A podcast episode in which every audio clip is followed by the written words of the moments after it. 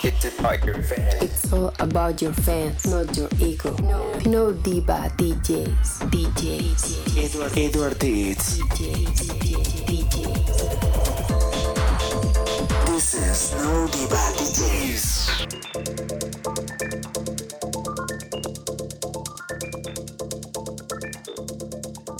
Be brave, my friend. Prepárense que porque va a haber tormenta electrónica. No Diva DJs. No diva DJs.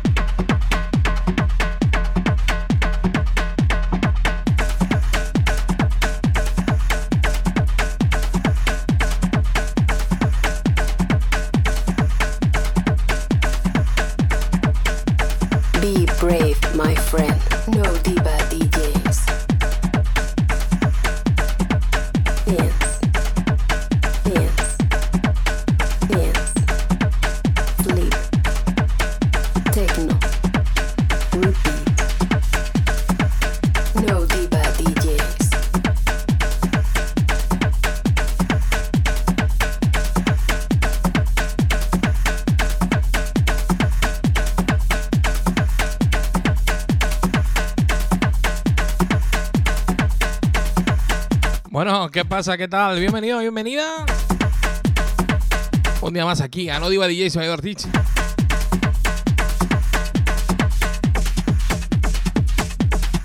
¿Qué pasa? ¿Cómo ha ido la semana? Como siempre, espero que tengáis ahí apuntado muy bien. ¿eh? Además, hoy venimos de Tecno. Venimos vestidos de negro entero, hasta el. Vamos. Hasta las zapatillas negras, todo. Porque tenemos invitado. Pues un invitado de excepción, ¿eh? Internacional, como no. Bueno, te voy a recordar las redes para que nos sigas. Oye, sí que no sé. ¿eh? Estamos como No Diva DJs, tanto en Insta como en Face, como en todo. Y bueno, pues tenemos un correo, mándanos un correillo, eh, quieres venir por aquí, quieres saber algo, cualquier cosa, nos quieres mandar promos, un jamón, lo que sea. Info arroba nodivadjs.com Y bueno, eh, pásate por la web www.nodivadjs.com y ahí tenemos pues, los podcasts, la gente que ha venido aquí, eh, info de todo tipo, si eres una radio, bueno, mil cosas. Y, y bueno, como ya, como ya tenemos, estábamos eh, intentando arreglar un poco el satélite, que lo tenemos ahí con cinta americana y un par de palos, y, y parece ser que, que ya vamos a poder, vamos a poder conectar. Vamos a ver, muy buenas. ¿Hay alguien por ahí? Hola Edward, muy buenas, ¿cómo estás? Muy buenas, qué bien te oigo. Oye, el, el satélite este que tenemos 5G de última generación, eh, ¿cómo se oye, eh? Sí, bueno, yo creo que es uno de estos de Elon Musk o algo así. Sí, sí, sí, sí. Desde la otra parte del mundo. Sí, bueno, estoy como seis horas en el pasado, aquí en Venezuela, en Caracas. Primero que nada, agradezco muchísimo la invitación a tu programa. Encantado de compartir eh, música contigo y bueno, con toda tu audiencia. Bueno, muchísimas gracias a ti también, claro. ¿Cómo no? Y por supuesto, Pues eh, sí. gracias por traer este musicón, ¿eh? Que he estado escuchando ahí y madre mía, ¿eh? Bueno, siempre un placer, de verdad que bueno, 24 años aquí pinchando, empezando con el techno y he pasado por varios géneros, pero el techno digamos que siempre ha sido uno de mis eh, géneros predilectos. Realmente el techno es mi raíz. Bueno, eh, Así a ver, que a- para, para mí es un placer poder eh, compartirlo con vosotros. qué bueno. Ahí, ahí pecamos todos, ¿eh? Ahí peco yo también. El techno es el Es que es techno. muy bueno, tío. Me gusta, me gustan muchos estilos, eh, produzco más estilos, hago más cosas, toco más cosas, pero a mí lo que me gusta tocar es techno. Como dice el meme por ahí, las cosas claras y el techno bien oscuro. Oscuro, oscurete, sí señor. Bueno, creo que no me he presentado No, no. a tu eh, audiencia. eh, eso, te iba, eso te iba a decir, porque eh, aquí eh, esto es un poco atípico y, y lo que pasa que es que el que viene se tiene que presentar. Vale, vale. Bueno, estaba esperando que me presentaras, pero por eso te digo, lo hago yo mismo. Mi nombre es Federico Blanc. soy de Caracas, Venezuela. Como te comentaba, tengo 24 años pinchando. Empecé en el año 99. Y bueno, he pasado por varias etapas. También tengo muchos años produciendo música electrónica, sobre todo minimal techno y no tan fuerte como lo que está sonando ahorita, que, que es bueno, techno más crudo pero digamos que me he mantenido siempre activo en la, en la jugada. Eh, he vivido también en varios países, he tocado pues en, en varios continentes y ciudades y, y bueno, esto es una cuestión que uno tiene como de, por vida, ¿no? Que es la música. Quizás, eh, bueno, tampoco que a los 70 años de pronto estaremos pinchándole tecno ahí a los chavales de 20, pero, pero sí hasta, Bueno, hasta que el cuerpo bueno. aguante. Bueno, bueno. Mira a Jen Mills, mira a Calcoch, mira. A ver, eh, que. Bueno, le, le falta un, poquito para los 70, ya van por 60, pero sí, sí, ya lo, digamos que los pioneros son, son gente bien grande, ¿no? Y bueno, y si no, siempre estaremos en el estudio, ¿no?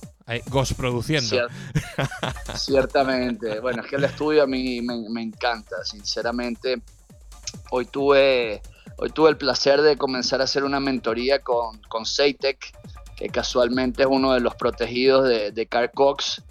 Y bueno, ya tiene unos cuantos años pues moviéndose por ahí por el mundo haciendo live sets. Eh, tocan nada más ahorita eh, como live set. Y, y bueno, eh, justamente tenía unos espacios disponibles ahí para, para hacer mentoría y, y lo sigo hace mucho tiempo, me gusta mucho su trabajo y, y bueno, he compartido un par de horas con él y, y bueno, fue básicamente un intercambio de información bien ameno y bien productivo, porque básicamente yo llevo también muchos años pinchando, pero también llevo muchos años trabajando en lo que es mi live set que es lo que realmente más me, más me nutre, pues estar en- sentado en el estudio generando paletas de sonido, mezclándolas entre sí y bueno, generando atmósferas, porque bueno, tú sabrás muy bien que a veces, bueno, después de que uno pasa años pinchando, ya llegar a casa y ver los platos y decir, ah, me voy a poner a pinchar un rato, eh, quizás no es lo que uno hace usualmente, ¿no? Te aburres Pues un ya poco. los tienes ahí como, como para cuando estás en casa de fiesta, de after o lo que sea. Y, y bueno, y también cuando compras música nueva. Sí, la- Ciertamente. normalmente te, te- te- eh, tiene como fases. La primera fase es la de incorporar algún cacharro. Primero vienen los efectos. Primero efectos. Algún efecto raro, alguna historia. Luego viene alguna cajita de ritmo. eh, sobre todo en el techno y eso. Y, y- Sí, así yo comencé con una Korg, la Electrive, la MX1, la azul, que ya es prácticamente mítica. las tengo, las tengo las dos. La, roja y la, azul. Súper guapa las dos. Sí, sí, sí, sí, sí. Además, cómo suena, cómo suena. Hay que limpiar bien contactos Sí, y todas esas cosas. Suena porque- muy bien. Sin embargo, bueno, te tengo que decir, y bueno, es algo que justamente comenté hoy, que hace un poquillo de ruido, ¿no? En el fondo, así, tiene un poquillo de tierra, pero bueno, eso le da ahí su característica. Bueno, es como todo. Es como el, el Juno, por ejemplo, que sopla. O. A ver. eh, cada, cada cacharro yo creo que tiene su idiosincrasia. Es más, eh, ten en cuenta que, eh, por ejemplo, en Roland Juno, el, el 106, por ejemplo, o el 60, como llevan el, el Chorus este, pues sopla. Y en el Roland Sí, Cloud lo, lo han clonado con el soplido. Justamente tengo aquí un, un 106 en casa, pero Uh, bueno, de hecho no es mío. Me lo prestaron un amigo que se fue a vivir a México y, y lo tenía abandonado ahí en un maletero. Y yo le dije, tío, no puedes tener eso ahí abandonado, agarrando humedad. Y me lo he traído y bueno, desgraciadamente tiene, tiene un par, dos o tres voces están dañadas, pero ya he pillado, ya he conseguido las tarjetas y estoy que me las traigo eh, de Inglaterra lo, lo más pronto posible. Qué bueno. Porque de verdad que ese, ese cacharro, bueno, es un clásico, de verdad. Si pasas por, por Japón, es un buen sitio, ¿eh? Para, para comprar cacharros para Roland y todo eso. Sobre todo piezas Bueno, que no encuentras y eso. Ya quisiera ir a Japón, es Bueno, uno de tú- los que tengo tú eres un tío así en el- Pero es un tío que viaja mucho. Sí, sí. Eh, de que viajo, viajo, pero bueno, no he estado todavía en Japón y bueno, créeme que lo tengo así entre ceja y ceja. Lo que pasa que, bueno, tampoco me queda aquí a dos pasos, ¿no? Justamente, bueno, hablando de viajar, acabo de llegar de, un mini tour por Europa que tenía, tenía cuatro años sin salir de Venezuela entre el tema de la cuarentena, COVID y esto y lo otro.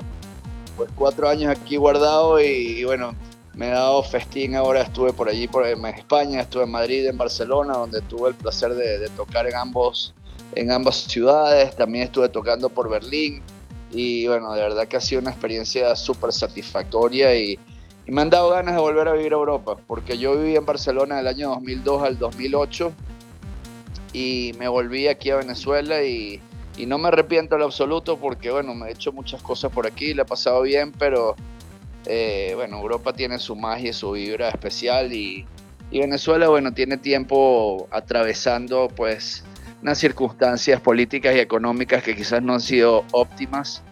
Y bueno, uno cuando le gusta el tema de- del arte, de la música y, y los espectáculos y el ocio, pues quizás es una industria que ha estado muy eh, desmejorada en los últimos años. Con qué cariño lo dices, ¿eh? Y con qué cuidado. Bueno, sí, trato de Es ser que, un poco... es que hay que tener cuidado que si no se, se le acaba uno la visa, ¿eh? Para salir. Eh, Bueno, te digo que ahora casualmente soy español. Me he hecho español hace, hace poco tiempo. Ay, qué bueno. Así, sí, sí, tío. Por eso es que quiero, quiero, me gustaría en realidad lo Pues- ideal para mí el sueño. vente a- sería pasar vente a Madrid. meses- ocho meses en Europa y, cua- y en el invierno venirme cuatro meses aquí a Venezuela y disfrutar del calorcito, la playa y, y la familia. Bueno, el calorcito, si quieres calorcito, eh, aquí a Madrid, ¿eh? Ah, no, no, ese te lo regalo. Va- eh. vamos a arder, o sea, es, tremebundo esto. Oye, que de verdad que yo ahora, ahora que estuve allá he pasado un calor en Barcelona, tío, que- pero que flipa. Pues- en Madrid por lo menos el calor es, No, es no. más seco, pero en, Bar- en Barcelona que es húmedo, eh, uff. Sí, sí, Muy pero, fuerte, pero son noches de 35 grados, 38 grados, o sea, eh, es una locura, ¿eh? O sea, yo... Sí, así tengas aire acondicionado ni te atreves a prenderlo tampoco, porque después te llega la cuenta que flipas. Bueno, no tengo, no tengo aire. o sea que- He Sí, descu- bueno, yo me quedé en casa de una amiga en Barcelona y me prestó su sala y teníamos un sofá cama ahí y había un aire. Y la verdad que a mí me dio, me da La vergüenza encenderlo y, y yo dije, no, es que bueno, ya demasiado con quedarme aquí y de pronto le llega, pues vive con más gente y le llega una factura de luz que bueno, me van a venir a buscar aquí para que pague. Yo, yo he Pero sí, tío, de verdad que, bueno, Europa tiene, tiene su magia y me gustaría pues regresar porque cuando uno ve festivales, tuve la oportunidad de ir a, al Primera Sound en Madrid, que fue la primera edición. Eh, hubo muchas quejas por parte del público, sobre todo las, las personas que iban en coche. Bueno, yo fui en, en- en metro y en bus y, y es bastante lejos ahí por Arganda del Rey. Y sí te digo que me sentí un poco timado desde el punto de vista que yo quería ir el día anterior, que había comprado tickets para ver a Blur, pero desgraciadamente por temas de, lluvia pues tuvieron que suspender. Eh, luego hicieron un pequeño concierto de 2.500 personas que, bueno, imposible pues pillar entradas para eso. Y bueno, fui al día siguiente que estuvo muy bien, la verdad que la organización dentro estuvo excelente, el lugar pues muy bien, inmenso el lugar. Pero sí hubo gente, por ejemplo, los que iban en coche, que siendo, por ejemplo, teniendo entradas VIP, tuvieron que esperar hora- horas para poder acceder al recinto. Entonces, pero ves la magnitud de esos festivales o festival como Sonar también, que tuve la posibilidad de volver. Y bueno, la, la masa de gente que se mueve es impresionante. Aquí de pronto hacen un festival en Venezuela y, y vienen 5.000 personas y, y bueno, ya es un gran logro. Entonces ahí uno puede medir realmente la diferencia de, de magnitud entre lo que es una, una cultura electrónica en Europa y la cultura electrónica que puede estar prevaleciendo actualmente aquí en Venezuela. Bueno, acaba, acaba de ser el, el Tomorrowland. Y, Ah, y- ciertamente. Y, estuvimos hablando del, del tema, unos amigos, y, y- y aquello tiene eh, 400.000 de aforo. Bueno, yo te soy sincero, tío. Eh, Este es un festival que a mí la verdad que me parece brutal a nivel de, de producción y montaje y Eh, todo. como- exacto, yo, yo iría a mirar lo co- hacen, cómo pero- lo hacen, pero Pero no me, no me llama, tío, no me llama. es que creo que creo que es, eh, es todo show business. Eh, lo que pasa que también te digo, hay como unos eh, 16, 17 escenarios que están detrás eh, y, Sí, don- sí, y donde hay un y- Sí, sí, ciertamente, brutal. Ciertamente. pero también te Eso no lo digo dudo. que la mayoría de la gente que va va al main stage, ¿no? Y, y va a, o hacerse fotos. Y eso cada vez, es que cada vez me molesta más. Lo de ver a la gente estar eh, tocando y mi- levantar la mirada y ver a la gente con el móvil, cada vez me molesta más. Sí, bueno, yo el otro día justamente estaba viendo un vídeo de... eh, creo que es un grupo de Facebook que se llama algo así como de maquineros, algo así. Me salió como video sugerido. Y era justamente ahí en Tomorrowland, en- ahí en el stage principal. Y bueno, todo el mundo ahí con sus banderas. Y habían, pues, no sé quiénes eran los DJs, pero eran unos veteranos. Y estaban poniendo, pues, temas bastante noventeros, ¿verdad? Y tenían un animador, tío, un animador montado ahí en, el display con un micrófono y que bueno, yo, yo viendo lo de las banderas, yo digo, pero ¿para qué llevan tantas banderas? O sea, ¿que, que, que van a la guerra o qué? Y de pronto eh, justamente pienso eso al animador y que bueno, todo el mundo en vez de suben las manos, suben las banderas y yo, ah, no, tío. Esto no, no es mucho lo mío, lo respeto, sin embargo, porque hay gente que le gusta y la pasa muy bien, pero pero bueno, a mí me gusta la cuestión un poco más ir a la música, ir a- al baile, a pasarla bien y no tanto un El- tema de postureo. el y- techo más bajo, y ¿no? La selfie, esto. A ti te gusta como a mí, el techo más bajo. Claro, sí, sí. Totalmente. Más, más apretadito todo. Ciertamente, es así. Y, y Pero bueno, hay, hay gente que le está yendo muy bien así y bueno, de verdad que se los aplaudo porque, como dicen por ahí, entre, entre gustos y colores no tienen firma los autores. Entonces es todo cuestión de, percepciones. Bueno, y que, y que aparte, eh, hay gente que se enfada, mm, eh, colegas nuestros se enfadan, no, es que mira este, mira lo otro, lo que hace. Eh, esa gente que va a ver a, a esos no es nuestro público. Ciertamente, No, habría- ciertamente. no habrían venido a vernos, no. eh, O sea, yo, a ver, con la mandanga que yo ahora- pongo, eh, o sea, eh, esa gente me dura a mí 15 minutos. O sea, se han, se han muerto algunos, han tenido que venir a ambulancia. eh. Claro.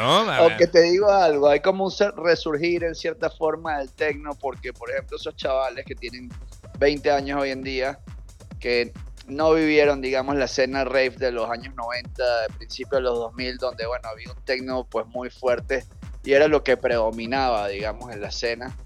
Más allá de, bueno, evidentemente hubo una escena pues muy fuerte de trance, una escena de house, Bueno, y y, bueno, se fue y todo. por sí. ahí. Claro. el eh, tech house y todo este tema, el psytrance, pero el techno siempre fue como que algo, algo muy insigne de la movida rave y pues toda esta nueva generación Z eh, que no lo vivió, pero a todos nos pasa que cuando tenemos 18, 19, 20 años, pues comenzamos a ver atrás y decimos, oye, ¿qué, usaba las, qué usaban las personas de, vestir cuando yo nací?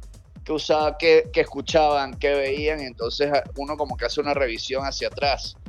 Y pues mira, este público pues está agarrando el tecno otra vez con, con fuerza también, porque en un momento dado, y me cuesta decirlo, pero el tecno estaba un poco de capa caída. Pero, pero, digamos- FD, pero, eh, ¿qué tecno?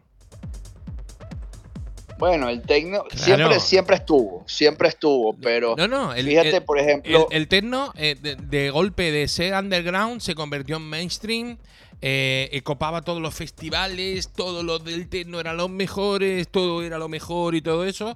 eh, bueno, lo que llama el business techno. Claro, automáticamente, claro, el peak time, todas estas cosas que, que- que fueron sacando para co- como para hacer eh, temas como churros, porque en realidad era eso, hacer temas como churros. Ciertamente. Vamos, yo me harté de hacer peak time eh, eh, y, y lo hacíamos, a lo mejor hacíamos lo de tres meses, lo hacíamos en dos tardes. Es así, pero fíjate, por ejemplo, este caso en particular, a principios de los 2000, hacia, sí, 2002, 2003, que yo vivía en Barcelona, había una sala que se llamaba El Cubo, creo, Co Cubic, algo Cubic. así, que estaba en la avenida Paralel. Sí, en el Y paralelo. bueno, ahí, ahí, iban, y- ahí iban a tocar todos los grandes del techno. Pero, y gente que yo realmente respetaba mucho, pero realmente llegué y, y la afluencia al aforo era, era bastante popérrimo para el nivel de la gente que estaba tocando ahí. Yo decía, oye, ¿qué pasa? Y en ese momento, pues se empezó como que a poner de moda el minimal y Richie Houghton, que venía también del techno, pero eh, estaba pues bajándole los BPM y, y bueno, lo estaba haciendo un poco más digerible. Y bueno, hubo artistas que venían de esa, de esa faceta techno como Marco Carola, que supo mutar y, y bueno, se metió en la escena del minimal y ahora bueno, que toca house bastante comercial, pero bueno, sigue rodando mucho por ahí. Como hubo otros artistas que se quedaron pues ahí en lo mismo y bueno, se quedaron, eh, bueno, se quedaron un poco estancados por un tiempo, ¿no? Aunque yo sí no estoy defendiendo el hecho de que hay que mutar, porque yo creo que si uno ama un género, uno tiene que ser fiel a eso y no ser como un DJ veleta. Pero, pero también hay que, hay que entender un poco el mercado y cómo van funcionando las cosas si uno quiere seguir tocando. Bueno, es que tú también has hablado de, de- de una escena, yo la conozco muy bien, yo soy de allí y, y yo conozco, vamos, eh, yo soy de Sideral. El Sideral, el gran Sideral. Bueno, Bueno, el- el- excelente. Yo, o sea- yo lo conocí una vez y de verdad que qué buen tío y qué buen DJ. La selección que ponía pues era majestuosa. Y cómo entraba en trance el tío y te, vamos, es que te metía eh, 40 temas rápido y, y es que te hacía un set que te quedaba, es que se te caía la baba, es que era tremendo, era, era tremendo. Sí, sí, ciertamente. Y había una escena, había una escena mm, que estaba muy sólida en lo que era Barcelona y todo eso, sobre todo con el techno, con, con el techno que ahora llaman hard group. Ah, sí, ciertamente. Claro que había. Bueno, el, bueno, que- que el hard groove está teniendo un renacimiento otra vez. Ben Sims está otra vez sacando por ahí hard groove y tal. Y de hecho, yo tengo dos, y- dos EPs eh, ya para sacar de hard group. O sea, mm, he visto la oportunidad y he dicho, hostia, esto a mí me gusta. claro, tío, ahora es el momento. Es el momento. Porque es muy divertido, es, es, es techno divertido, es otra historia, es para pasártelo bien, está muy bien. No es tanto entrar en el globo, ¿no? De, de, eh, disfrutar tú solo, aunque esté en conjunto con gente, sino más, más sonrisa, ¿no? Sí, sí, no es tan oscuro, ciertamente, y, y es rápido. Que ahora el techno también vuelve a ser rápido, porque el techno había vuelto en cierta forma, pero la, la gente lo estaba pinchando a 130, por ahí, 135 como mucho.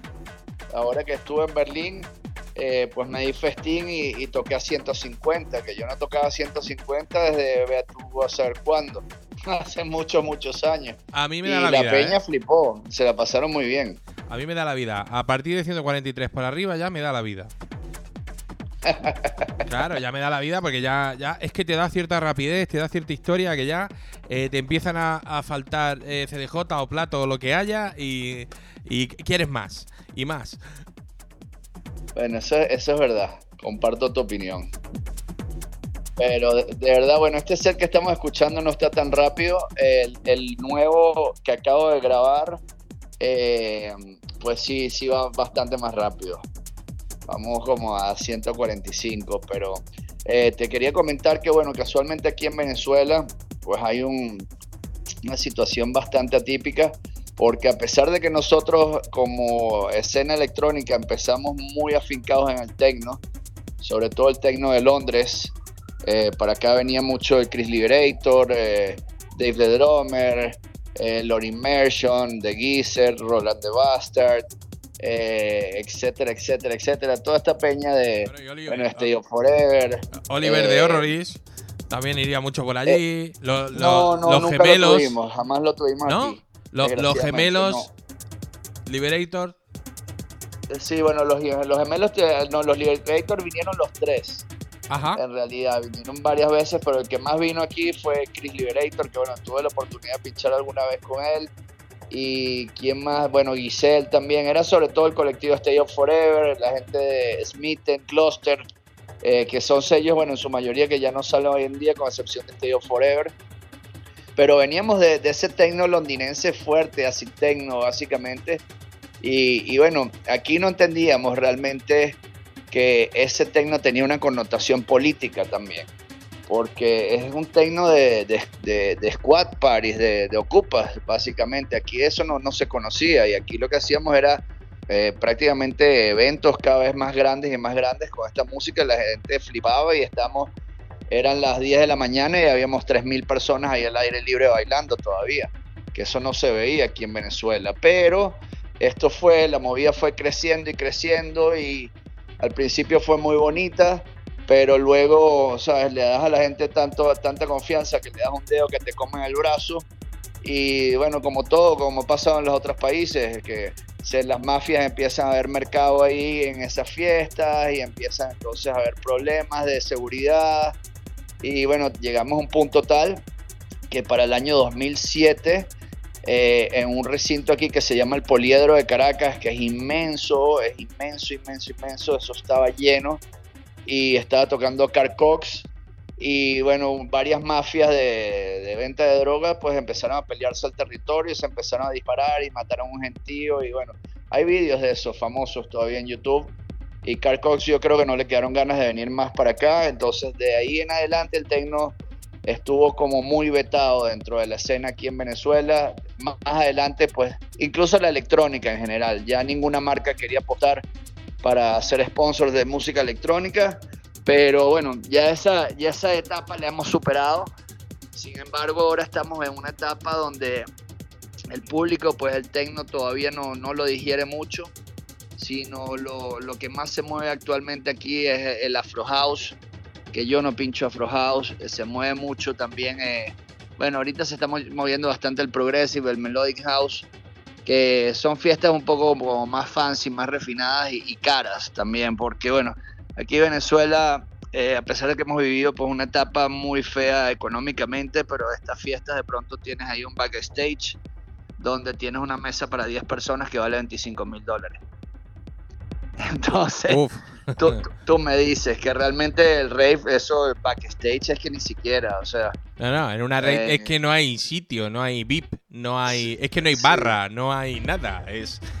bueno, realmente también yo tuve una gran, una gran impresión cuando fui a vivir a, a España y salí de, de rave de verdad, así a un, a un terreno, un montarral por allí. Y bueno, me impresionó que primero que había más perros que gente, empezando por ahí. Y, era todo muy, muy improvisado, si se quiere, de cierta manera, porque lo que hacíamos aquí en Venezuela, como te digo, eran eventos muy bien organizados, con mucho sonido, eh, muy masivos, pero sin embargo tenían ese, ese toque underground que realmente confluían muchas, eh, muchos tipos de personas, muchos tipos de clase social y, y socioeconómica, mejor dicho, y ahí pues comulgamos en, con- en conjunto, digamos, con, con la música y, y bueno, y todos éramos amigos y ahí nadie peleaba y no, no había diferencia de, de ningún tipo y, y bueno, todo iba bien, pero después, bueno, como te digo, se puso tan peligroso que ya se ha vuelto un poco sectario ahora. Y te soy sincero, me da un poco de asco lo que está pasando. Porque ya, o sea, esto no es rave. Y, y bueno, cuando voy a España y veo esto, pues había esa gran diferencia, ¿no? Que aquí, pues eh, eran, básicamente eran unas máquinas de hacer dinero también, pues.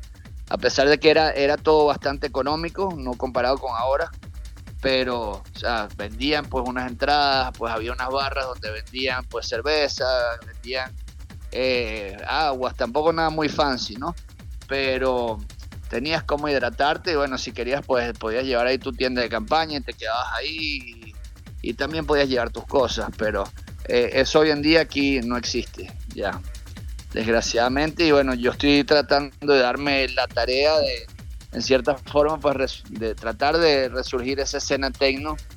Y he hecho pues uno que otro intento a, pequeña escala y bueno, poco a poco va funcionando.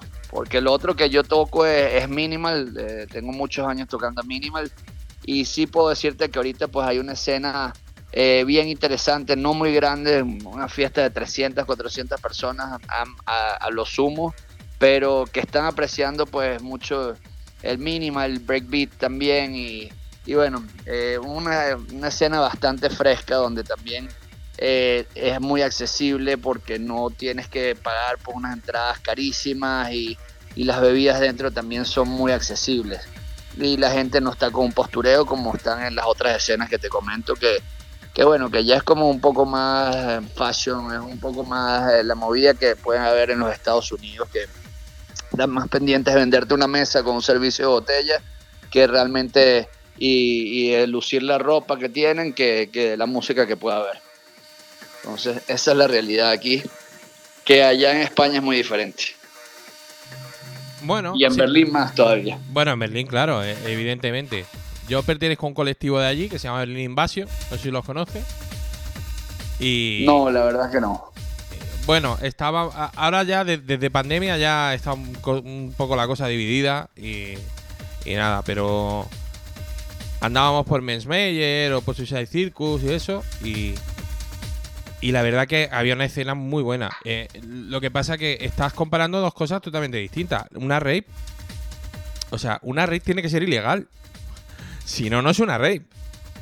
Sí, Es que- sí, cierta, bueno, las que las que hacíamos aquí ciertamente eran ilegales porque las hacíamos sin pedir ningún tipo de permiso. Bueno, entonces, Pero entonces sí- era una rape. se- pero se, esto- cobra, se cobraba entrada y se vendían bebidas y tal. tú ves sí, normal- una rave. ¿Tú ves normal que en Tomorrowland le llamen rape a las cosas? ¿En Tomorrowland?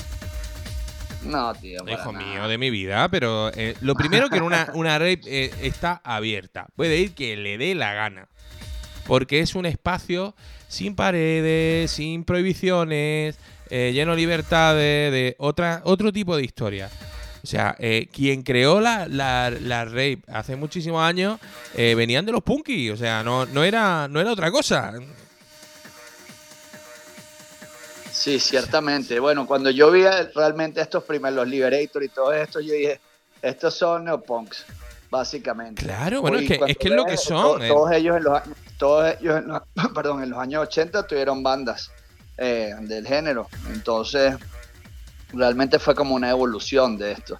Y súper anarquistas al mismo tiempo. Claro, yo, yo me acuerdo de esa, Pero de esa época de ir por allí. Sin la violencia que había antes. No, es que eh, en eh, cualquier rape eh, en esa época era un concurso de abrazo. Tal cual. Bueno, No. pero eso estamos claros de por qué era, ¿no? Bueno, también estamos. algo- lo, lo podemos hablar, ¿eh? hay- Tranquilamente. Tú tranquilo, Ah, lo, lo- bueno, lo podemos hablar. o sea, Evidentemente eh, eh. el éxtasis fue lo que amalgamó todo eso y bueno, realmente creó esa, ese sentimiento de, bueno, de lo que llamaban plur, ¿no? El peace, love, unity and respect. claro. Eh, y es- sí, que era un poco también punk, pero era como neo hippie, ¿no? En cierta forma, porque solo de los abrazos y la contención y, y todo este tema, pues evidentemente estuvo muy empujado por el tema del éxtasis. Bueno, y que, y, que eso, también, pues quizás no hubiese sido lo mismo. también había un, un- una. Era como una comunidad, como una hermandad. Era, era, otra historia. Eh, tú ibas a cualquier sitio de eso y te venía eh, con un montón. Bueno. mm, Aquella época no había casi teléfonos. o sea, casi Sí, no, no había, no había. Eh, te, te venías con la agenda llena, pero con la agenda escrita a lápiz. Sí, por lo menos la peña no andaba por ahí con cámaras y tal, eh, por lo No, menos no. digitales en los teléfonos ni nada de esto. De hecho, mira, yo me, yo me acuerdo. eh, el otro día hablábamos, eh, un, un gran amigo y yo, y, y me decía, tío, es que tú sin querer lo has sido muy underground, porque es que yo no me hacía ni fotos, tío. Es que era muy fuerte. Es que en esa época no nos hacíamos fotos. Muchos recuerdos y cero evidencia en los 90. Es que, eh, eh, tío, que mientras tienes el móvil delante, eh, no lo estás grabando en tu cabeza. Ciertamente, no, es que te, te desvirtúa realmente lo que deberías estar haciendo. A mí me impresionó, por ejemplo, ahorita que estuve en Tresor en Berlín y estábamos oyendo a Dave Clark ahí en el main y estaba con una amiga alemana y me estaba hablando y bueno, estábamos bailando pero me estaba hablando y ha llegado un día un alemán que creo que trabajaba allí y me ha dicho, oye mira, eh, si vas a hablarte de afuera, que aquí no. Y que what? Y esta chica alemana me dice, bueno, alemanes siendo alemanes. y re- realmente no le faltaba razón, ¿no? Porque si estás ahí en el dance floor es para, para ir a darlo todo, a bailar y a pasarla bien y no, bueno, quizás para andar ahí socializando, pero bastante estricto, ¿no? Un poco, un poco fuerte me parece. Bueno, y no, y no puedes sacar el teléfono, y no puedes molestar al DJ, como Para hacen nada. aquí. y, eh, cuando, cuando tocas la primera vez en Berlín, es cuando dices, hostia, aquí se me respeta. Ciertamente. Sí, sí, yo quedé enamorado de Berlín. Yo fui una vez hace, hace muchos años que no pude disfrutar tanto porque nevó casi que fui una semana y nevaron cinco, de la, nevó durante cinco días y luego fui a una fiesta que entré el viernes y salí el domingo. Eso fue lo que disfruté realmente, una fiesta de lo que era el antiguo Club 25, eh, Bar 25, pero Joder. no era en el Bar 25, sino era, habían alquilado como una nave industrial, tenían varios ambientes y bueno, estuvo muy buena esa fiesta, la verdad. Y desde ahí dije, oye, Berlín. Bueno, ya yo sabía que Berlín era lo que era, pero ahí fue cuando quedé también prendado. Bueno, y que no te molestan, tío, que estás tocando y no te molesta nadie, ni te eh, ni silba nadie, ni. ni- eh, y, y- y lo que más me, me llama la atención siempre es que eh, si te quieren. Si le ha gustado el set, se esperan en la entrada de, de la cabina donde tocas para saludarte. O sea, no quieren una foto ni quieren nada, quieren saludarte y darte las gracias. Tío, Así eh, es, y bueno, eso, eso es los momentos más gratificantes realmente, porque, eh, oye, uno está haciendo esto para, para la gente, para que la gente disfrute y la pasen bien y, y bueno, tío, que te den las gracias después de eso y dices, oye, hice mi trabajo bien. Porque esto básicamente es un trabajo que uno incurre para la sociedad en sí, para que las personas se abstraigan de sus problemas cotidianos y, y lograr pues meterlos ahí en esa cápsula del tiempo durante las horas que estén bailando y que la pasen bien. Bueno, claro, en, en realidad somos directores, ¿no? De cine, contamos una película, cada uno cuenta su película, eh, eh, con, la- con los mismos tracks, tú y yo vamos a contar películas distintas. Totalmente. Nos pongamos como nos pongamos, porque tenemos. eh, eh, todo esto es una unión de experiencia, de, bueno, de, de mil millones de cosas. Y de que, bueno, que cada uno tenemos un. Una impronta, ¿no? Así es, tío. De hecho, bueno, a mí me, me robaron hace poco mi pendrive. Estaba justamente Uh. cerrando aquí en una fiesta en Caracas. Y lo que me dolió era que era un pendrive carísimo. Me había costado como 40 euros un pendrive de 100, 128 gigas, pero es de solid state, estado sólido. Y, y bueno, tenía bastante música allí. Cerré la, la noche y bueno, el display estaba así frente al público, no había como barrera ni nada. Y bueno, yo estaba un poco colgado y tal, y me pongo a hablar con la peña, que aquí, allá, jijiji, jajaja. Y al rato me volteo y digo, ah, no, se lo han llevado. Y yo digo, bueno, se lo han llevado, querían la música, pero dije, bueno, la tocarán, pero nadie la va a tocar igual que yo, ellos la tocarán a su manera, yo la tocaré a mi manera, y bueno, cada quien hará su propia película. Pero Claro. Me Bueno. ha dado de verdad un malestar el, el- el- nada más el hecho por el, por el dispositivo, que ya me ha pillado uno nuevo, pues es que es buenísimo. Bueno, y que, voy, voy a hacer, y que ahí es muy voy a hacerte la cuña aquí, el Sa- SanDisk. Eh, oye, se me olvidó el modelo ahora mismo, pero bueno. Tengo uno, tengo Muy uno. bueno. Además, este que es de los bordes redonditos, ¿no? Este, no, no están de los bordes redonditos. Déjame, ya, me voy a acercar a donde está. Y ahora te lo digo, si quieres seguimos conversando, pero es que el modelo de verdad es que es la hostia, porque aparte pasando la, la música a ese dispositivo eh, con Recordbox es, pero súper, súper rápido. Claro. Eh, ajá, aquí, ah, se llama Extreme Pro Ah, de SamDisk. Stream Pro. Bueno, nos sí, la, la así que. SamDisk, si nos estás escuchando, nos puedes patrocinar, por favor. Sí, manda- mándanos al, publicidad gratis. al menos dos para cada uno. no estaría nada mal. Porque de verdad que son, son carillos, pues realmente un, un- una tarjeta de estas te vale, normalmente me, te vale 10, 15 euros a lo sumo. De hecho, fíjate, estuve buscando en España, ahora que fui, no, no la conseguía. En Berlín la conseguí, entonces una tienda de estas como de ordenadores bastante grande y cuando voy a pagar, el tío escanea el producto y ve el precio y se queda así como que sorprendido de cómo eso, por qué costaba eso. Le tuve que decir, Nati, es que esto es, esto es el tope del tope. Porque no, no podía entender que fuese tan caro, pensaba que estaba equivocado el precio. Yo lo que me, lo que me monté fue una cajita con, con un, un disco de estos rapiditos. de Estos que van a 5000. Ah, bueno, también, esa es una buena opción. Lo tengo conectado en. Es de 2 teras. Lo tengo conectado en el. En el ordenador, en el Mac. Y ahí tengo la biblioteca de Recordbox. Ujú, Entonces apago el Mac, me llevo el disquito y lo conecto directamente en los CDJ. claro. no tengo que pasar sí, nada a Recordbox. Eso es, una, es una buena opción, pero me imagino que tendrás ahí una copia espeja de ese disco, porque si se te pierde ese Sí, disco, pues sí, a sí, dónde vas a ir a llorar, ¿no? Sí, hombre, claro que sí. y, en, y en casa Porque de verdad que son horas y horas. ¿Perdón? En casa trabajo todo por red. A través de red. Ah, no, claro. no uso pen. Nada de pen. Bueno, lo que pasa es que yo lo- los players que tengo son los, los XDJ 700, que justamente yo pensaba que le podía conectar el ordenador directamente eh, por USB y hace poco fue que me puse a investigar y la manera de usar el Recordbox con ellos es justamente por red.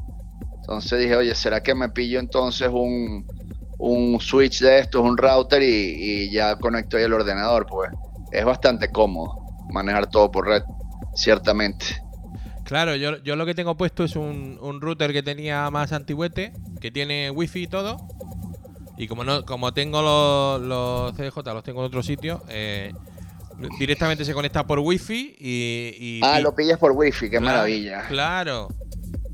Si yo estaba pensando justamente, no sabía si me iba a funcionar por wifi o lo tenía que conectar con un cable o cómo iba a ser No, la no, va, va por wifi, ¿eh? O sea, mientras tenga. eh, no sé si son 20 megas o 30 megas, tira. Ujú. A veces sí te digo que se salta el luz de emergencia, pero muy de vez en cuando. Pero claro, es que es una comodidad. Sí, que flipas. Pues fíjate que, por ejemplo, ahora eh, mucho hardware de, de DJ está viniendo con la capacidad de, de hacer streaming directamente, de, bien sea de Beatport, bien sea de, de Spotify o de cualquier Bueno, servicio de estos. Los Denon, claro, los Denon eh, eh, pueden los hacerlo. Denon y, ahora los también- Pioneer ahora nuevos. creo que los Pioneer nuevos y, y bueno, y también lo- los controladores de estos DJ, eh, los que son standalone y todo esto, hasta Numark y la, digamos las marcas que son un poco más económicas. Pero de verdad que eso te funciona en países desarrollados como en Europa o en los Estados Unidos o Asia, pero realmente yo aquí en Venezuela, pensar que tuviese que depender de un servicio de streaming para, para pinchar, o sea, para mí sería inconcebible, porque aquí, eh, ahorita por buena suerte tengo un buen servicio de internet en casa, pero hasta hace nada tenía 3 megas, tío. 3 megas, ahora tengo 70. Sí, pero y con 3 megas resolvía, ¿eh? Ojo, que, Sí, que hombre, hacía claro. de todo un poco, pe- pero, después se fue poniendo peor y peor y peor y, y bueno, yo decía, bueno, vas a pinchar un garito y, y te pillas con internet de esto de, de porquería y, y bueno, sabes qué va a pasar. Bueno, Eh, te, yo por eso prefiero tenerlos ahí en, en- bueno, y que en físico, entre comillas, te- eh. te cuento por un menos en el poco bolsillo. cómo funciona. Porque yo también tenía ese problema, que te- tenía eso, de, joder, me cortan la conexión, viene un tío con un inhibidor, te pueden hacer mil cosas, mil historias que he visto Sí. hacer. Eh, pero en realidad el servicio, por ejemplo, de Bitport eh, te deja descargar 100 tracks. Ah, mira. Y tú tienes los... Claro, sí. un poco como Spotify que te puedes descargar también los tracks. los Exacto. tienes ahí, que no suenan en ningún otro sitio, solamente suenan a través de ahí. O sea, por narices te los Mm. tienes que descargar. eh, Claro. O sea, los tienes que usar ahí, no los puedes usar en otro sitio, pero te deja descargar 100 tracks. Que supongo que será por eso, como un backup. Claro, así tiene más sentido totalmente, porque si no, imagínate, te quedas ahí en el aire y que y ahora. Sí, pero, pero yo te voy a contar un secreto. A mí 100 tracks me duran muy poco, ¿eh? Sí, obvio, obvio. Es que bueno, 100 tracks es lo mínimo que yo me llevo si tengo que tocar una hora. Claro. O sea, como mínimo. Para mí una hora son porque- 100 tracks. Eh, eh, eh, vamos, es lo que me preparo. Sí, aparte, bueno, a mí me gusta llevarme pues una librería con, con mucho material, ¿no? Y bueno, realmente uno cuando empieza a pinchar en digital es muy importante pues cómo se, se estructura la música, porque hay tantos y tantos archivos que si uno no es ordenado y, y no te montas un sistema adecuado para organizar tu música, después olvídalo, que más nunca la consigues. Claro. eh, aparte que puedes caer en, en lo que yo llamo diógenes tecnológico. A ver, explícame un poco eso. Eh, Tú sabes lo que es el síndrome de Diógenes, ¿no? Oye, ahorita mismo no recuerdo, la pues verdad. pues si mira, el- eh, eh, son, son personas que tienen una enfermedad que lo que hacen es que acumulan cosas en su casa. Cosas inservibles, Ah, que, no sirven para nada. Pues nosotros nos pasa Sí. igual. Nosotros empezamos a acumular música y música. Música que jamás volveremos a tocar y la acumulamos y la acumulamos. Yo Bueno, te- fíjate que yo, yo a veces digo, me tengo que poner un poco nazi con el tema y, y empiezo ahí a escuchar la librería cada cierto tiempo. y Bueno, nunca he terminado de hacerlo, pero empiezo a borrar temas, tío, porque digo, me, me acumulan espacio en el disco y quizás son temas que quizás bueno, te gustó un poquillo, pero yo llego a un punto que dije, yo ahora quiero tener en mi librería solamente temas que realmente sienta que me muevan y, y que los pondría en cualquier momento. Claro. Y- Yo, yo mira, Con yo, eso te ahorras creo que el síndrome de Diógenes. yo uso primero colores. Eso es muy importante para mí, los colores. En, el techno, colores. En, en- si es otro estilo, más melódico y eso, las notas. Claro. Fíjate, yo organizo de la siguiente manera. Yo organizo eh, por año, por ejemplo, 2023, dentro de entonces 2023 tengo una carpeta de techno, tengo una carpeta de house, tengo una carpeta de minimal, una carpeta de breaks, eh, una carpeta, por ejemplo, de, de indie, por decirte así. Y dentro de cada una de esas carpetas, pues a veces pues creo o subgéneros o lanzo ahí pues todo lo que tengo y luego en Recordbox lo voy escuchando y bueno, los temas que son bombazos les voy poniendo estrellas.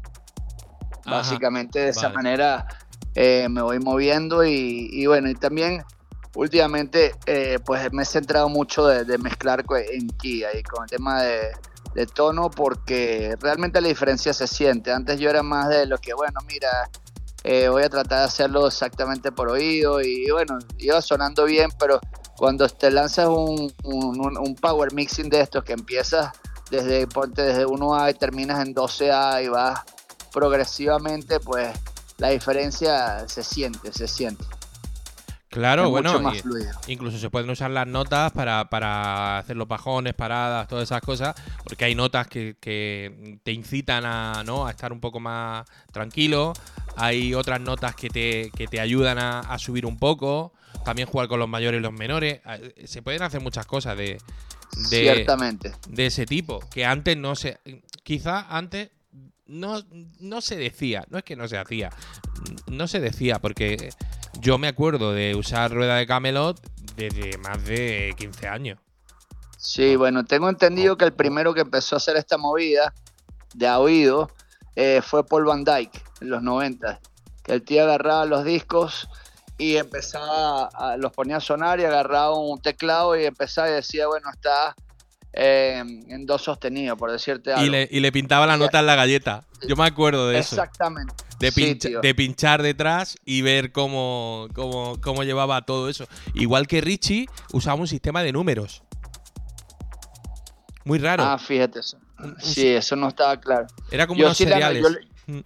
Yo le apuntaba el BPM porque, bueno, a veces tenía discos que eran muy rápidos y quizás no me iban a llegar con otros discos. Yo llegué a mezclar hasta hardcore, tío, en una época. Yo, yo, de, eh, yo he llegado al Scrunch, ¿eh? Eh, eh, Yo hardcore también, no. yo hardcore también, no, pero yo también yo me quedé en el una época, no mucho. Fui muy amigo en, en su época de- del jockey del Spy, de Trivial Music allá en Barcelona. Eh, yo les vendía, yo representaba pues una serie de sellos de Raga Jungle, de Jungle X, que es, un- bueno, hay un tipo que se llama Arcola en Canadá, y bueno, digamos que es uno de los bastiones del Raga Jungle, eh, con Gonati en Inglaterra y él allá en Canadá. Y pues yo vendía los discos de él, tenía la distribución exclusiva y pues empecé yendo allí a venderles discos y terminamos haciendo pues una buena amistad y estos chavales pues se montaban unas fiestas que bueno, eh, decían hola y metían 3.000 personas allí y bueno, eran los, los reyes del scratch allá en Barcelona. Y tenían un set, la verdad, muy bueno que se lanzaban porque el Jock eh, tocaba con justamente con las dos Electrive, la azul y la roja, y el Spy con los platos. Y entonces eran, digamos, los cuatro canales al mismo tiempo y bueno, eran unos sets súper poderosos. Que el Scrans eh, últimamente pues eh, había dejado, no tenía ya mucha connotación, pero por ahí he visto también gente que últimamente está, lo está reviviendo.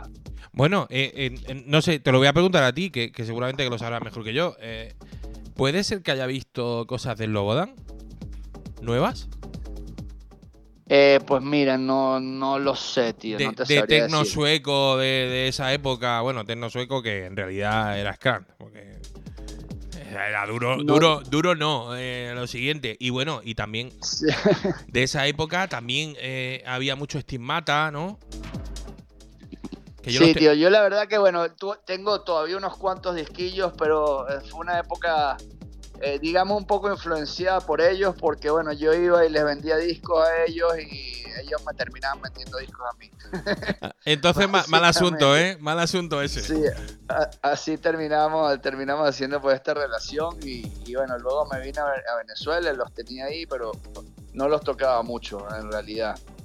Entonces, básicamente me dediqué por muchos años a- al minimal y, y, bueno, aquí me tocó sinceramente tocar mucho house. Si te soy franco, evidentemente nunca he tocado nada que no me guste. O sea, estoy en contra de, de prostituirse musicalmente. Siempre todo lo que toco ha sido pues, una selección curada y, y bueno, y aprobada por, por mi criterio. Pero básicamente llegó un punto que si quería tocar por allí, lo que se podía tocar era house. Entonces, bueno, mira, tío, me, me- me tocó. Hasta que, bueno, no sé, llegó un punto que uno como que va creciendo y dice, bueno, ¿sabes qué? Si toco, toco lo que quiero y donde quiera. Y, y bueno, quizás no tocas tanto, pero los toques que tienes pues son más satisfactorios. Bueno, que llega un momento en que, en que decides que la integridad está por encima del dinero y ya está. Exactamente, pues es que no, yo tuve una época, tío, que pinchaba hasta en restaurantes, entonces eh, eh, es, lo, es lo más aburrido que puede haber en el mundo. Yo me juré, dije, no, no, o sea, necesitaba la pasta, pero dije, no, porque, ¿sabes? Eh, De pronto, es que uno, uno, yo por lo menos pincho porque me gusta sentir la energía de la gente, ¿sabes? E- esa vibración y, estás ahí en un sitio donde la gente está comiendo y bueno, tienes que estar poniendo una música pues muy suave y, bueno, a pesar de que sí, me gusta el hecho de, poner la música, pero pues eso lo hago en mi casa, tío. Y, y no tienes la, la típica persona que mira que si tienes esto o pon aquello otro, no, tío, no, no. Hablando de eso, no sé si has visto una aplicación nueva que ha salido para los requests, que te llega alguien que mira que si tienes tal canción y le sacas así la aplicación y pum, y te lanzan tu propina por allá y le pones el tema y te la lanzan con criptos. No recuerdo cómo se llama, pero la he visto, es algo bastante nuevo. Ah, pues yo, yo te digo una cosa, me la voy a pillar. no está Me- nada mal. ¿eh? Me la voy a pillar, pero eh, poner un track vale 100.000. Ah, bueno, mira, eh, si, si quieres uno Bad Bunny, que bueno, dame 200 mil. Claro, hago, hago como, como hizo The Mao 5 en, en Las Vegas, que le llegó un millonario y, y le dijo. No sé si era U2 o algo de eso. Le dijo: Si me pones U2, eh, te doy un millón de dólares. Y, y vamos, que si le puso U2.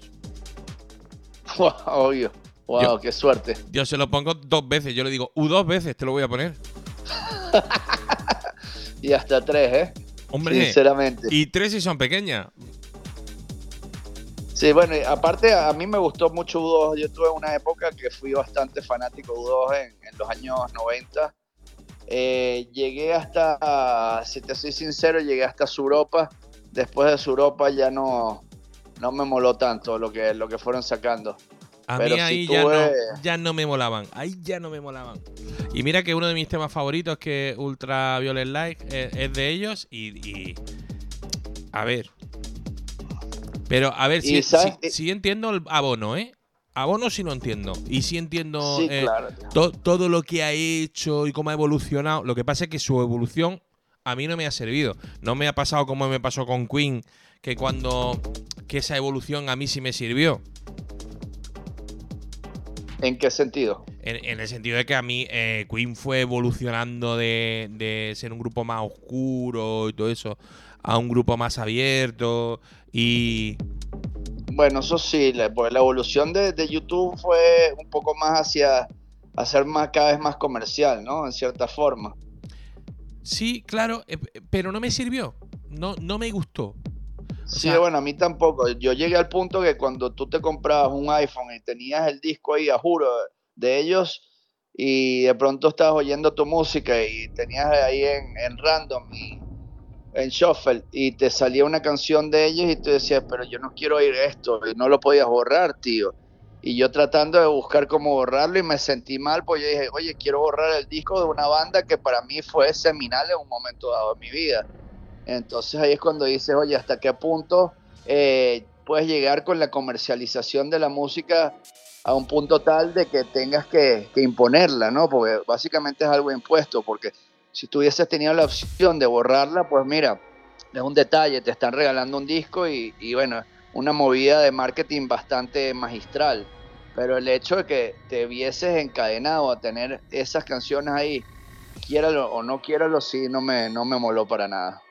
Bueno, pues su- suerte tuvisteis por ahí, porque por aquí, aparte de eso, regalaron el canto del loco Rafael y. Y no me acuerdo. qué Oh, más. no. Sí, sí, sí, o sea que.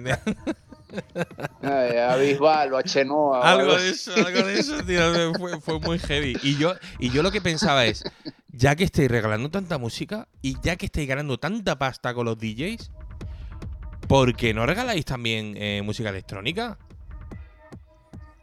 Sí, Claro. no estaría mal. Claro, no cabrones, que, que los estos de iTunes se llevan un dineral de todo lo que sacamos. Bueno, fíjate que hablando también de eso, el tema, por ejemplo, vamos a un tema que era bastante polémico, que era la SGAE. eh, que bueno, an- antiguamente pues todos los bares y discotecas tenían que, tienen que, y siguen teniendo que pagar la SGAE. Pues un, No, no, no. Un- va- vamos a un puntualizar. A una sociedad gestora de derechos. No hace falta que sea la SGAE. Y hay más Sí. de una. Pero fíjate que, por ejemplo, bueno, pagas algo mensualmente, ¿verdad? Pero ¿qué pasaba? Por lo menos antiguamente, principios de los 2000 o antes, que básicamente tú ibas a una discoteca y tú ponías eh, 20, 50 vinilos y nadie sabía de quién eran esos vinilos y no había nadie ahí tomando nota de qué, qué se estaba, qué estaba sonando. Entonces, el dinero que pagaba esa discoteca, pues, ¿qué pasaba con ellos? Que terminaba en, en las arcas, bien sea o en los bolsillos de- del, del presidente de la entidad de gestión, o lo repartían entre los 40 principales, por decirte así, o los 100 principales, que era lo más comercial, que ninguno de ellos había sonado ni siquiera en esa discoteca. Yo no sé actualmente cómo sea eso, pero cuando vi, por ejemplo, la iniciativa que sacó Pioneer con Cubo, me pareció genial porque eh, realmente con eso, pues básicamente solventas ese problema. Y de hecho, hay otra, hay ahorita una página web que se llama, creo que sound.xyz, donde tú subes los DJ sets y, y todos los artistas que están ahí ganan pasta con los streamings. Entonces, estamos experimentando un cambio positivo, por lo menos para los artistas electrónicos que antes no se están comiendo ni un duro. Bueno, porque, porque estábamos muy mal asesorados y a esas sociedades gestoras eh, le interesaba que estuviésemos muy mal asesorados. Yo, por ejemplo, no pertenezco a la EGAE, es más, tengo un certificado de no pertenencia a la EGAE.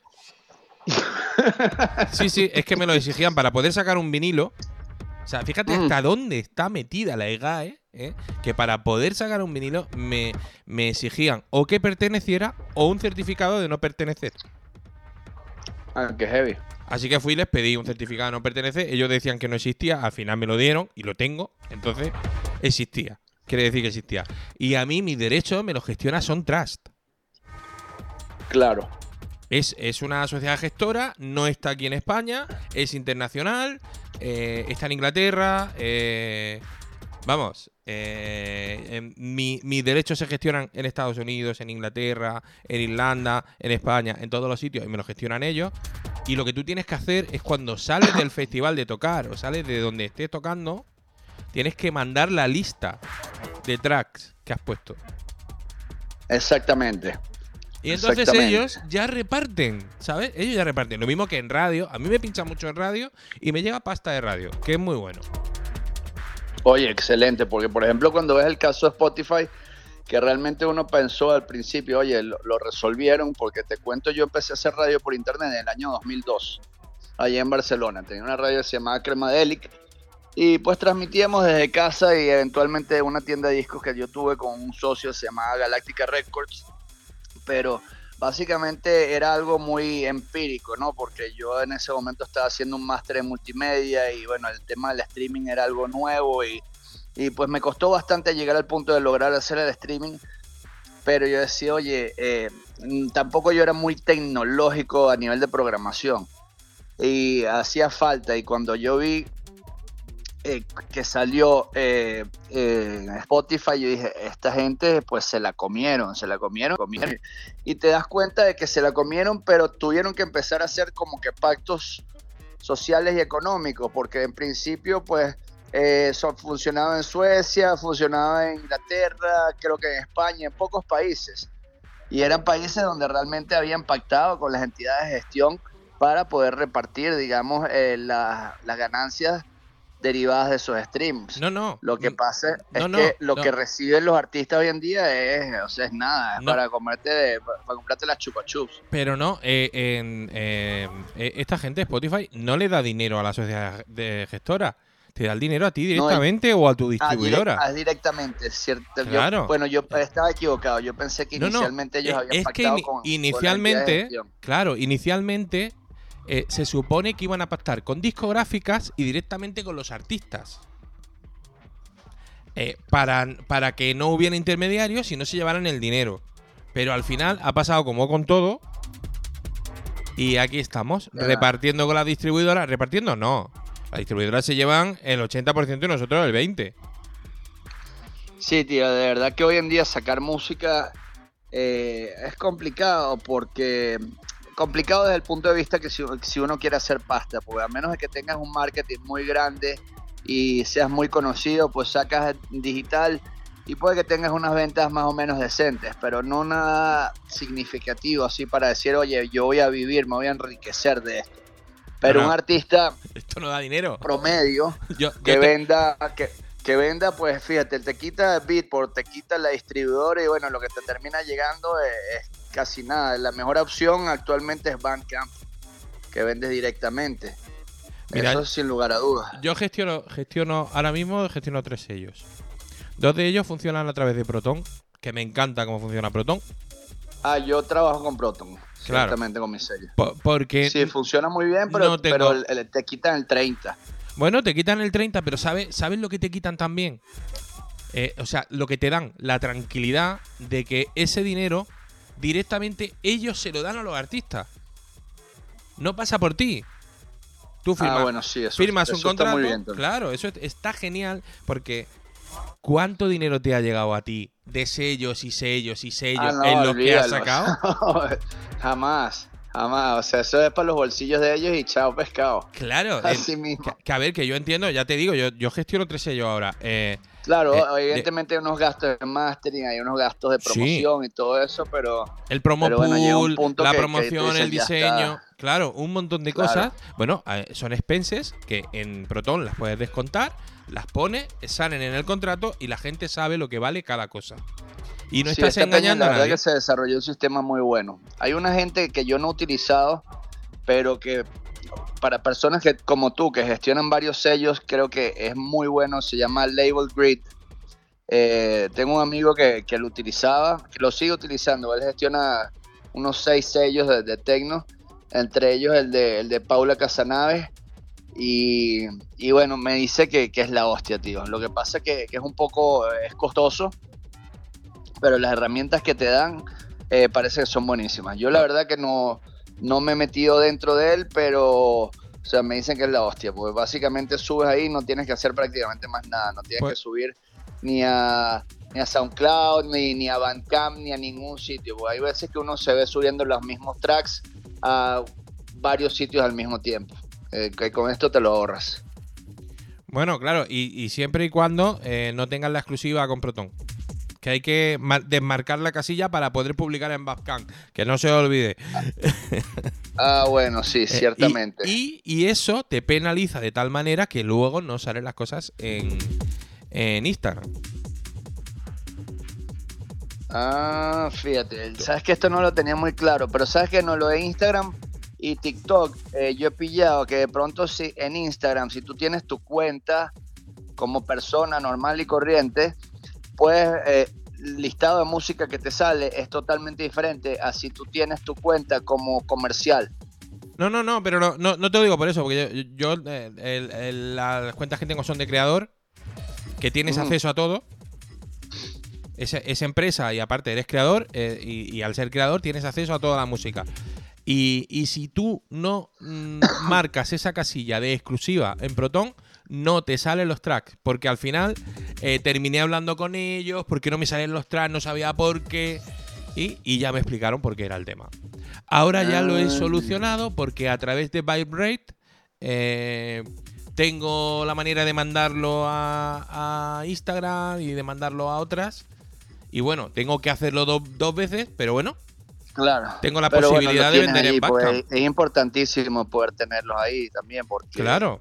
Eh, o sea, la peña hoy en día está ahí metida en el teléfono, metida en, bueno, sumergida en Instagram o en TikTok o, bueno, quién sabe en qué más. Pues por ahí he visto unas redes nuevas que si Lemonade, que no, no he querido ni probar. Sí, la verdad, la verdad que hay un montón, hay un montón de cosas.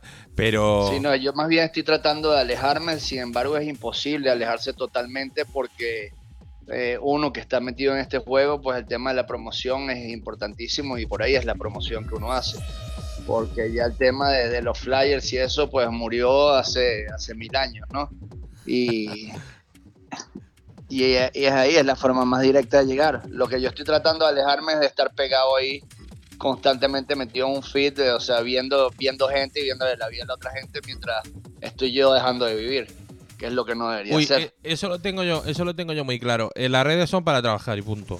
Y ya está. Eh, Claro, no, mi- bueno, mis yo- cosas personales yo yo, no las voy a poner en las redes, ni voy a poner lo que como, ni nada. Y sé que, cuando pongo lo que como, me dan el doble de likes. O el triple o diez veces más. Claro. Pero es que no me Yo interesa. sí me enfermé consumiendo contenido en una época tal que de verdad estaba, estaba como un poco obsesionado, pero bueno, me, me he quitado, digamos, ese, ese karma de encima y bueno, trato de usarlo pues lo mínimo posible, ¿no? De vez en cuando, cuando ahí ¿sabes? vas al baño y chequeas ahí un rato, o bueno, o ves los mensajes en la mañana, pero no es que pasas todo el día en ello. Es, ah, hubo algo que realmente me hizo clic eh, que fue cuando salió en uno de los sistemas operativos de Apple hace unos años eh, una aplicación que se llama Screen Time. Y casualmente yo estaba de after ese día con unos amigos aquí en casa, domingo como a las 2, 11 de la mañana y, plin, suena un teléfono y digo, guau, eh, qué raro, de quién es este mensaje, será mi madre o algo así. Y cuando veo, veo esta aplicación y cuando veo la cantidad de horas consumidas la semana anterior, dije, oye, estoy botando mi vida, 49 horas metidas en el teléfono en una semana. Entonces, eso me abrió los ojos y, y dije, oye, si yo le hubiera invertido esas 49 horas a hacer promoción o a hacer música, pues sería otro el cantar. Y ahí entonces uno se va motivando. Qué bueno, qué bueno. Sí, tío. Mira, Edward, eh, Cuéntame. de verdad que me encanta la conversación que vamos teniendo, pero lamentablemente eh, me voy a tener que marchar porque tengo otro compromiso pautado y por mí me quedaría pues las dos horas conversando No. contigo, pero eh, de verdad que bueno, primero que nada también te vuelvo a agradecer eh, la invitación y la oportunidad de estar aquí en tu espacio. De verdad que me la he pasado súper bien y bueno, cuenta cuando quieras conmigo por aquí en Venezuela, que también tienes tu amigo Juan Vázquez, que bueno, tremendo músico y productor. Y bueno, a ver si algún día pues coincidimos y te vienes por aquí o nos vemos por allí. Bueno, cuando quieras, cuando quieras. Y, y te digo una cosa, invitado quedas para cuando te dé la gana, cuando te apetezca, tenga algo que contarnos o lo que sea, te vienes por aquí, pega un toque y, y Oye, estamos pues en muchas gracias. Bueno, déjame recordarle a los oyentes pues mis redes sociales. Me Eso pueden es. conseguir en, en casi todas las redes sociales como Federico Blanc. Blanc es B-L-A-N-K. También tengo mi página que se llama federicoblanc.com. No está muy actualizada, sin embargo, como dicen por ahí, Casa de Herrero, Cuchillo de Palo. Pero en Spotify también Federico Blanc, en YouTube Federico Blanc. Eh, lo único que no era Federico Blanc era en, Twitter, que bueno, ahorita es X y era, salía como Ordep Serep, que es Pedro Pérez al revés, que ese era mi, mi seudónimo como productor que utilicé por bastante tiempo, hasta que llegó un punto que dije, oye, no me voy a presentar, hola, soy Federico, hola, soy Ordep, o estaba haciendo ahí como que un doble trabajo de marketing y, y bueno, me quedé ya con el nombre que me pusieron los padres. Luego por, por detrás, eh, eh, por, por fuera de antena, te te comentaré algo sobre eso. Vale, vale. Venga, tío, pues un placer.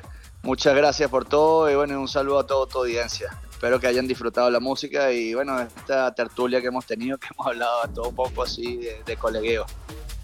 Bueno, un abrazo grande a Venezuela, una grande, un abrazo grande para ti también. Y, y bueno, vamos a disfrutar del pedazo de set que nos han mandado, ¿no? Que esto es power total. Igualmente, tío. Así que así sea. Estamos en contacto. Gracias, Edward. Hasta luego. Abrazo. No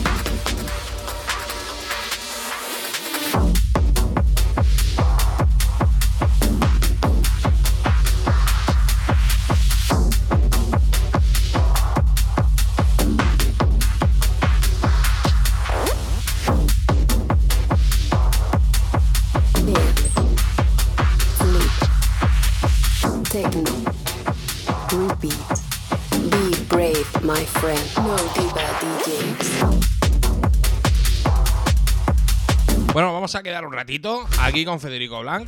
A- vamos. A saco, porque no veas cómo le está dando a- martillo pilón, como yo digo. Oye, síguenos en redes. Estamos como No Diva DJs.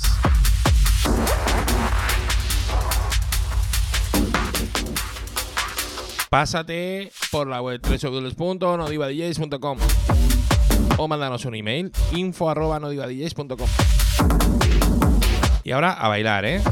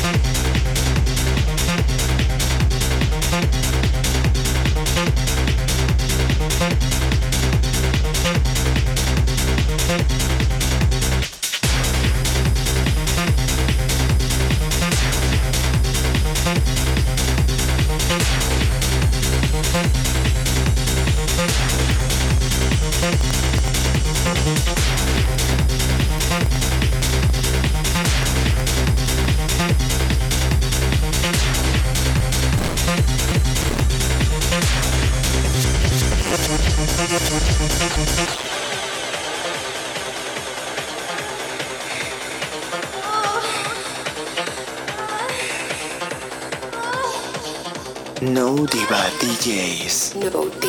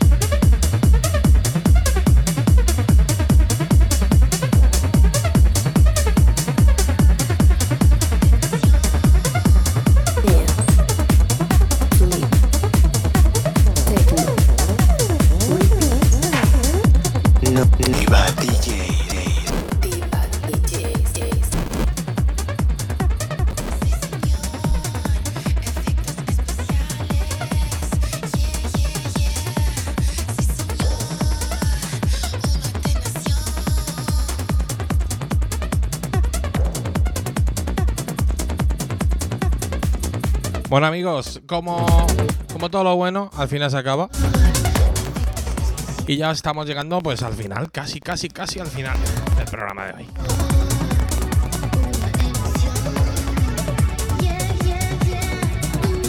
Hoy mezclando eh, Federico Blanc desde Venezuela. Bueno, desde Venezuela. Internacional el tío. El tío vive donde quiere, ¿no? Ahí en Venezuela, no. Donde quiere.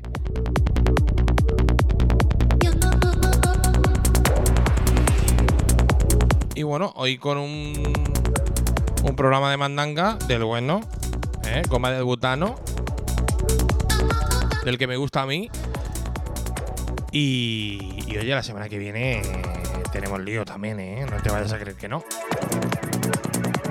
Lo que te digo siempre, la semana que viene más y mejor. Y oye, tío, tío, tía, diviértete de una manera inteligente. Que estoy viendo cada cosa por ahí, madre mía. Cuidado los festivales.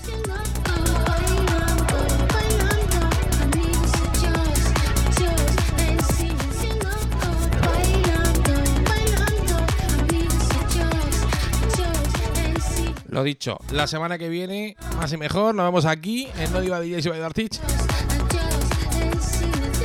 con mucha más